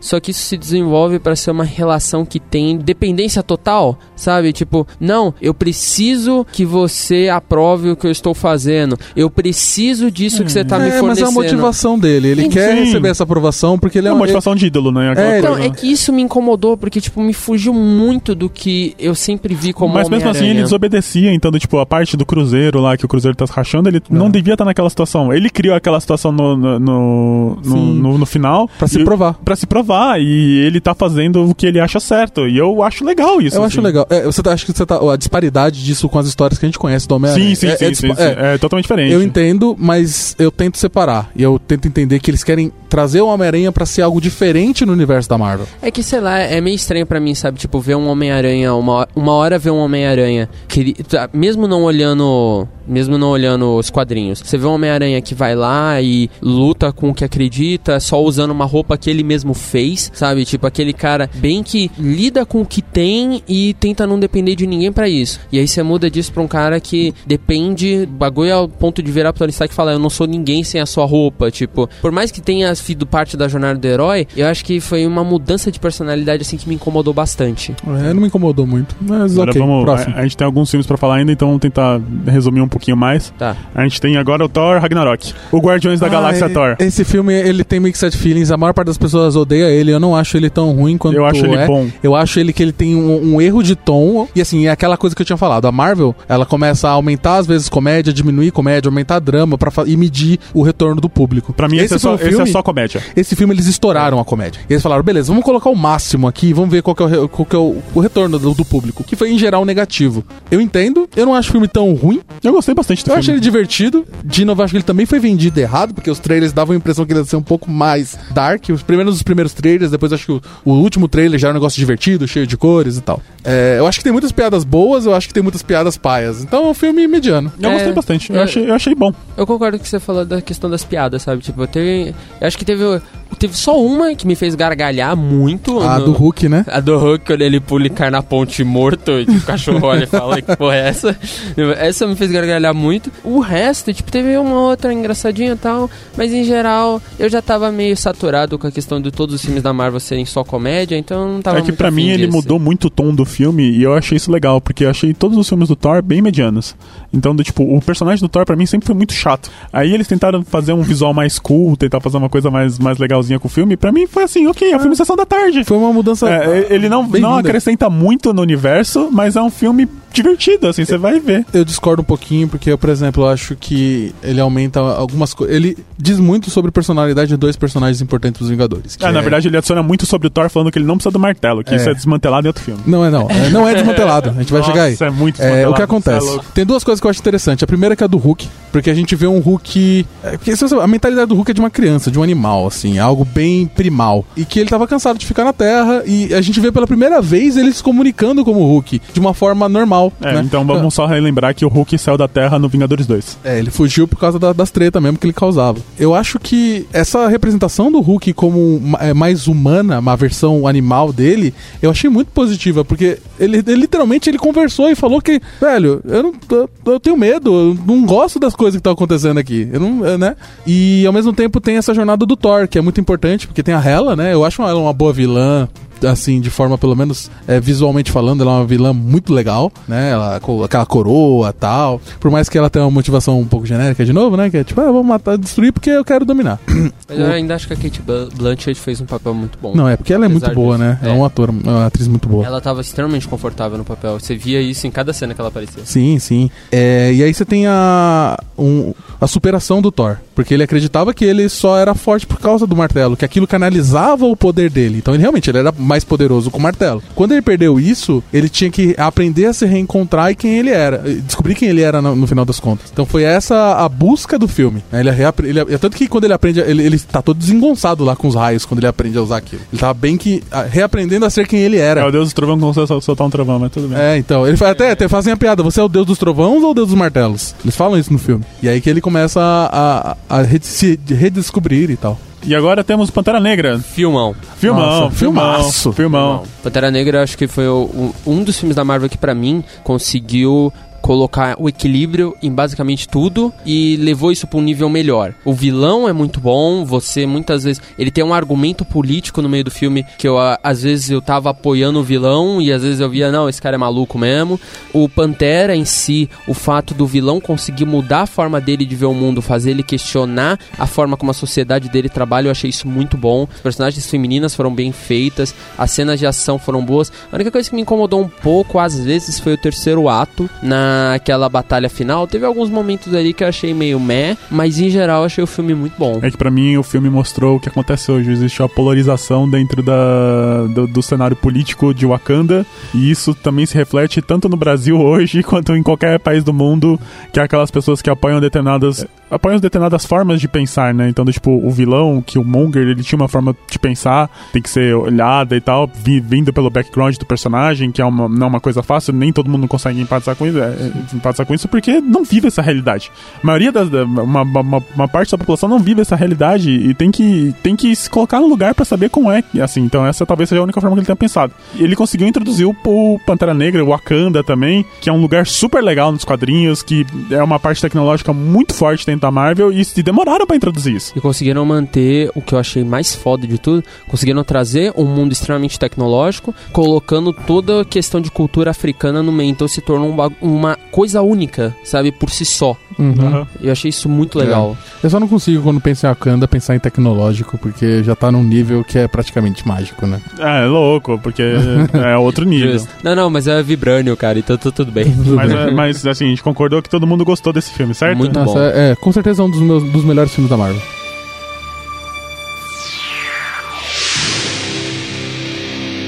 Você ouve Podcast da Lambda 3. Aí agora temos ó, a grande polêmica dentro dessa empresa, Que é o melhor filme da Marvel. que é o pior, um dos piores filmes da Marvel, que é o Vingadores a Guerra Infinita. Que filme ruim, meu Deus. É, eu não consigo nem descrever esse filme, porque pra mim todos os arcos do filme são chatos. É, não, tô, tá recebendo um monte de crítica agora, mas tudo bem.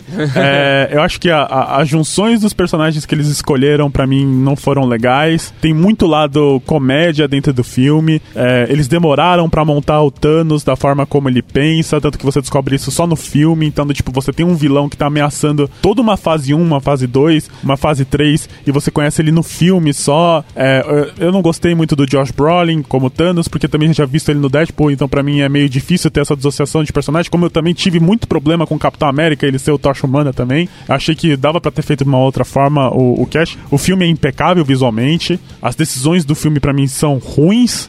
E eu não consigo mais falar sobre esse filme. Olha só, eu acho que eu consigo dizer que eu discordo de tudo que você disse. Que bom, porque- Basicamente. Que bom. Então É. você acha que o Capitão América foi uma boa escolha como Toshimano? Foi. É porque aquele, naquele filme eu acho que ele foi a melhor coisa, né?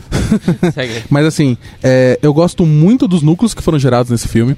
Porque, por exemplo, colocar o Homem-Aranha com o Tony Stark faz todo sentido por causa do- da relação que os dois têm e, e a química entre eles ia ser muito boa. É, e ainda colocar o Doutor Estranho, que é um personagem também de ego exeta- é, exageradamente alto, junto com o Tony Stark, que é outro personagem de ego exageradamente alto, e fazer eles interagirem. E eu acho que foi um ótimo núcleo. A parte de colocar o Thor com o Guardiões da Galáxia foi uma das coisas mais maravilhosas que já fizeram. Porque a cena quando, quando o Rocket Acho que alguém olha pro Thor, que ele tá com, com um tapa-olho, né? E fala: parece que um anjo cruzou com um pirata. né? É, É, o Drax pra mim é a melhor coisa do filme. Tanto que as piadas dele pra mim foram as coisas que me fizeram rir. não é essa, e quando a, Eu sou invisível. né? Basicamente, eu acho que os tons de piada desse filme são muito bons, porque você começa. O filme começa com muitas, mais, com muitas piadas, de forma geral. E conforme a trama vai decorrendo, as piadas vão diminuindo, porque as coisas começam a ficar mais tensas. Eu acho que o filme inicial, o início do filme é, é absurdo, porque você já começa o filme no pré-créditos com o Hulk lutando contra o Thanos. Eu achei essa luta maravilhosa. pela coreografia, pela forma como foi feita, porque ela mostrou exatamente o que você precisava saber sobre o Thanos em alguns segundos. Que Exato. O Thanos é um estrategista e um guerreiro. Ele mostra mais. Porque qual que é a primeira pessoa que o Thanos mata no início? Que o Loki até Depois de matar um monte de Ele Asgardianos. matou, Tudo bem, ele não. matou o Heimdall primeiro. Não, foi depois. Foi depois. Ele primeiro mata o Loki.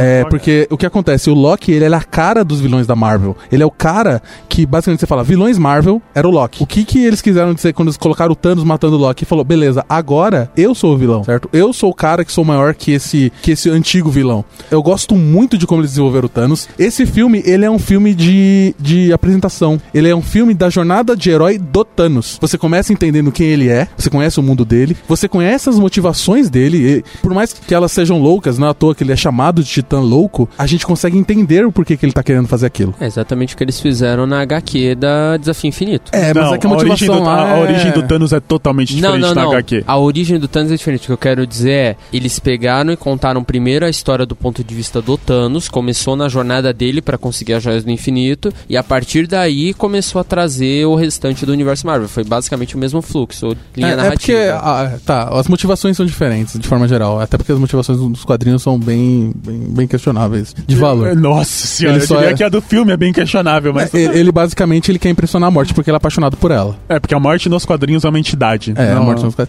Eu acho que a ideia dele, dele ser louco, ele tem uma motivação. Ele acredita naquilo. E ele consegue passar durante o filme que ele acredita naquilo. E ele não é um personagem bipolar. Ele não mata pessoas, por exemplo, ele não mata heróis sem necessidade. Você pode ver quando ele tá lutando com a galera, ele meio que joga a galera pro lado. Ele podia ter matado uma, uma galera. Ele não faz isso. Ele não é um vilão é, sem conteúdo. Ele é um cara que você consegue entender. Tem a cena da Gamora, por exemplo, que, putz, você olha pra cara dele e ele literalmente ele chora. E você acredita naquilo. Você fala, caraca, esse cara tá sofrendo. Tá, eu e ele é um tudo. vilão. Eu discordo de tudo que Certo. você tá falando, mas continua, por favor.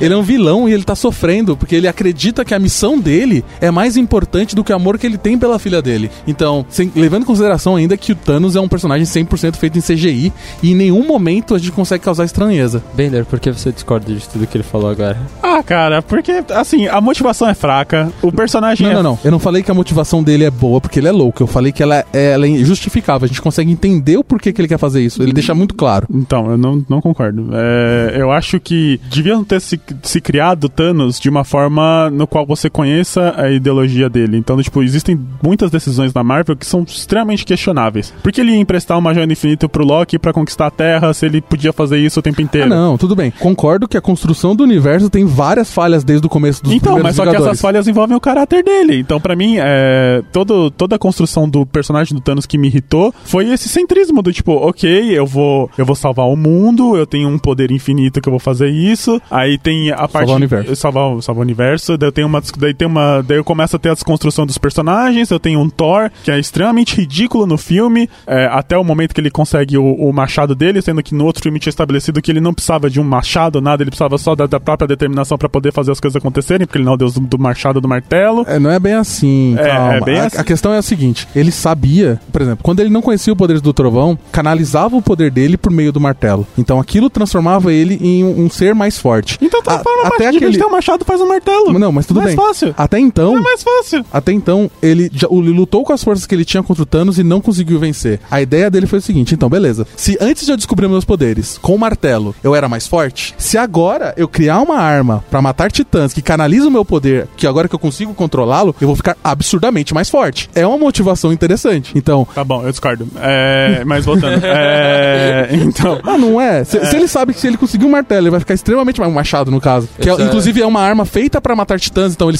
ou seja, ele, ele, ele foi em busca de uma arma, basicamente pra matar o Thanos. Só queria levantar aqui um ponto. Eu quero deixar claro que tudo isso que você tá falando são coisas que você está supondo a partir do filme. Isso Não, não, não. em momento algum foi Exato. definido Tá nas motivações do Não, mas isso é filme. óbvio. A gente tá falando de coisas óbvias. É, então, o óbvio é pra você, mas tudo bem. Não, pera, É, pera, pera, pera, pera. A gente tem que alinhar isso aqui. Sem o martelo, antes dele descobrir os poderes deles, era mais forte ou mais fraco? Sem o martelo, É. o quê? Ele era mais forte ou mais fraco? Antes dele descobrir os poderes dele. Mais fraco. Mais, Mais fraco. Porque, o que, pra que, que o martelo servia? Pra usar os raios. Pra canalizar o poder dele, é isso que eles falam. Então ele era mais forte com o martelo.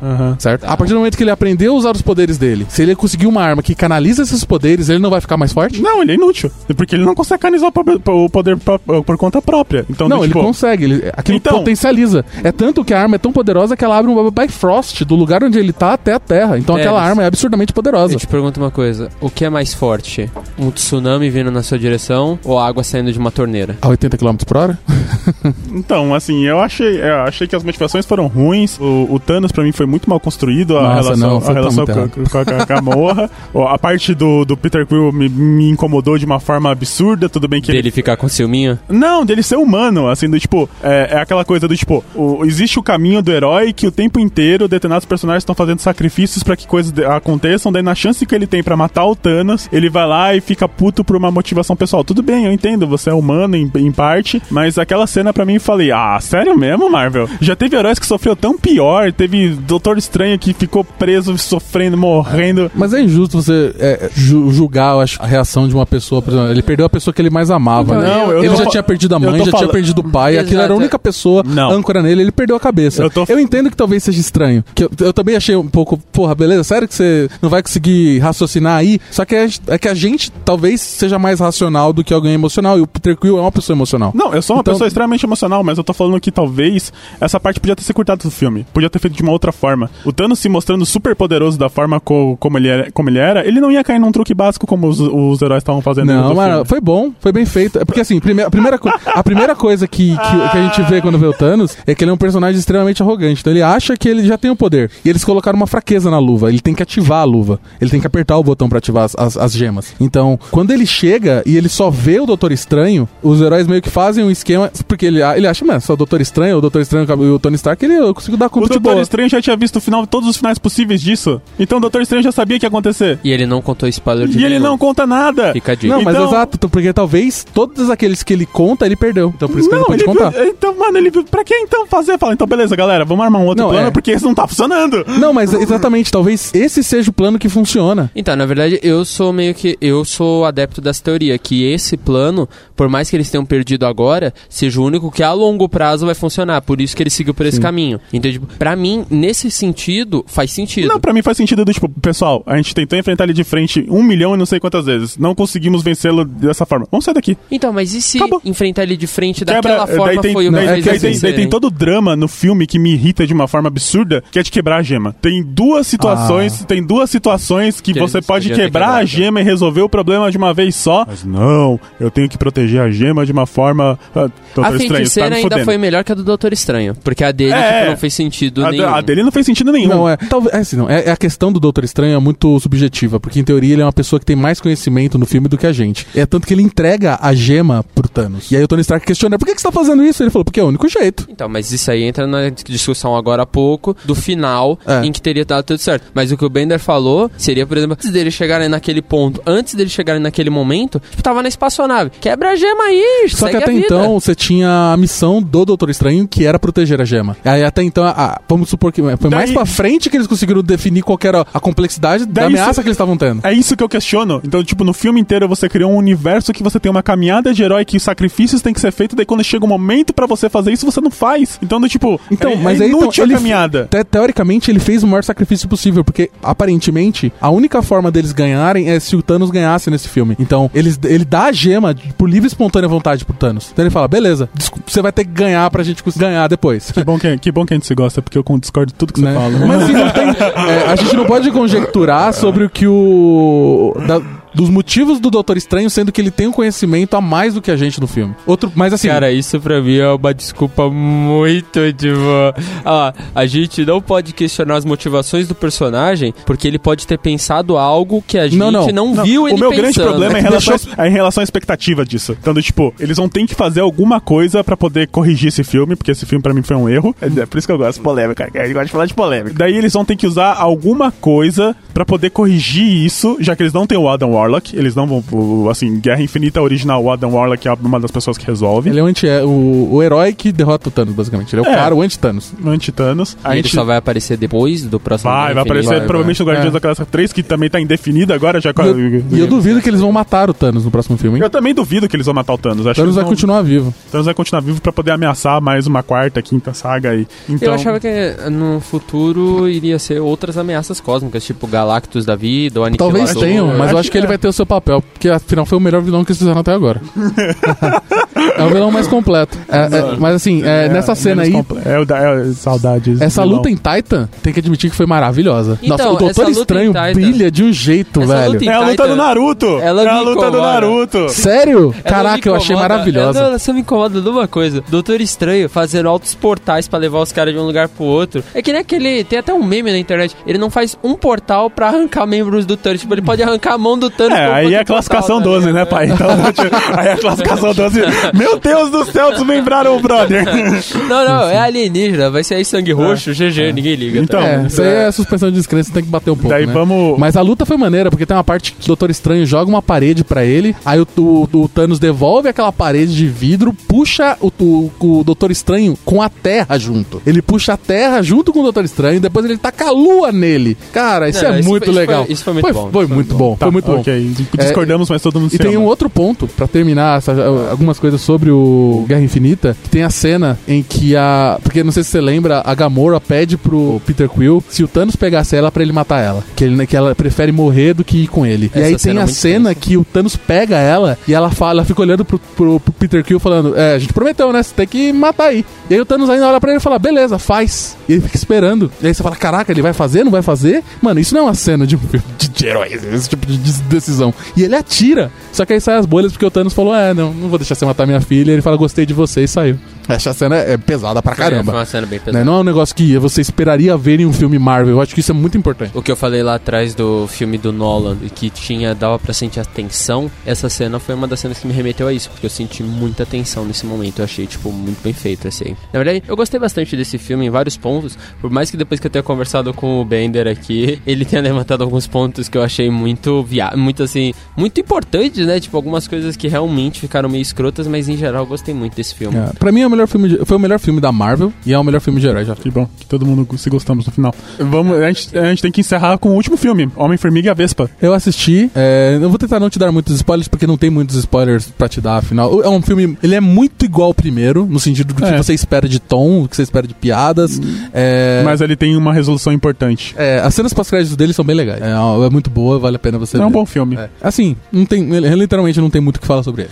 É, A gente tem agora que vai sair, a gente não sabe muito ainda sobre a Capitã Marvel. É, mas vai se passar em 1990, né? Então vai ser um filme per- depois, na, na ordem, vai ser um filme depois do Capitão América. Sim, sim. É. Do que já primeiro. mostrou a invasão dos Skrulls na, na Terra, que pra mim é uma coisa muito legal, que é uma, uma raça que copia pessoas e tal, e isso no- no- nos quadrinhos teve uma importância gigantesca, Sim. então isso também pode ser mostrado na, na Guerra Infinita 2, porque em determinados momentos no quadrinho alguns personagens foram copiados, então eles não eram eles de verdade, a Electra não era ela de verdade, era um Skrull que tava esse tempo na Terra, então vai, vai ser bem legal. Vai ser bem legal. Pode E ser ele- até uma forma de, de fazer a, mudar os, os atores, né? Sim, Pode então, ser um jeito de fazer isso. Uma forma que a Marvel tem como. Porque determinados atores não vão poder mais aparecer, né? Então, Exato. tipo, Capitão América. Eles estão caros, né? tão ou caros. tão caros ou não querem mais participar. Sim, sim. É, então a gente cons- conseguiu conversar sobre todo o universo. A gente não vai conseguir dar muita especulação, né? Porque senão o podcast É. fica, gigantesco, mas Sim. a gente pode fazer isso em um outro momento. Eu acho que a gente pode fazer um pra falar sobre isso. e Já sobre falamos sobre vários podcasts as aqui que a gente séries. pode fazer. Espero que vocês tenham gostado dessa conversa polêmica que a gente tem aqui, que cada um tem um gosto bem diferente. No qual a gente concorda muito, assim, em muitas Sim, coisas,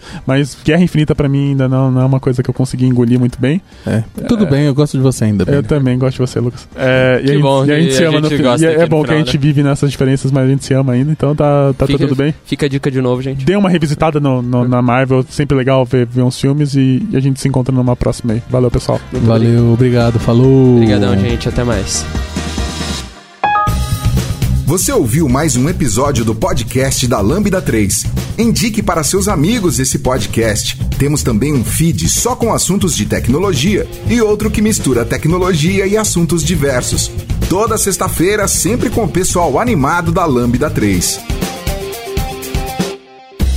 Se você tem um podcast e quer gravar num estúdio legal, nosso espaço está aberto para você. É um estúdio isolado acusticamente, com uma mesa de gravação e microfones profissionais para até cinco pessoas. Tudo de graça. A ideia é estimular o podcast no Brasil. Pode ser sobre qualquer assunto. Fale com a gente pelo e-mail podcast@lambda3.com.br.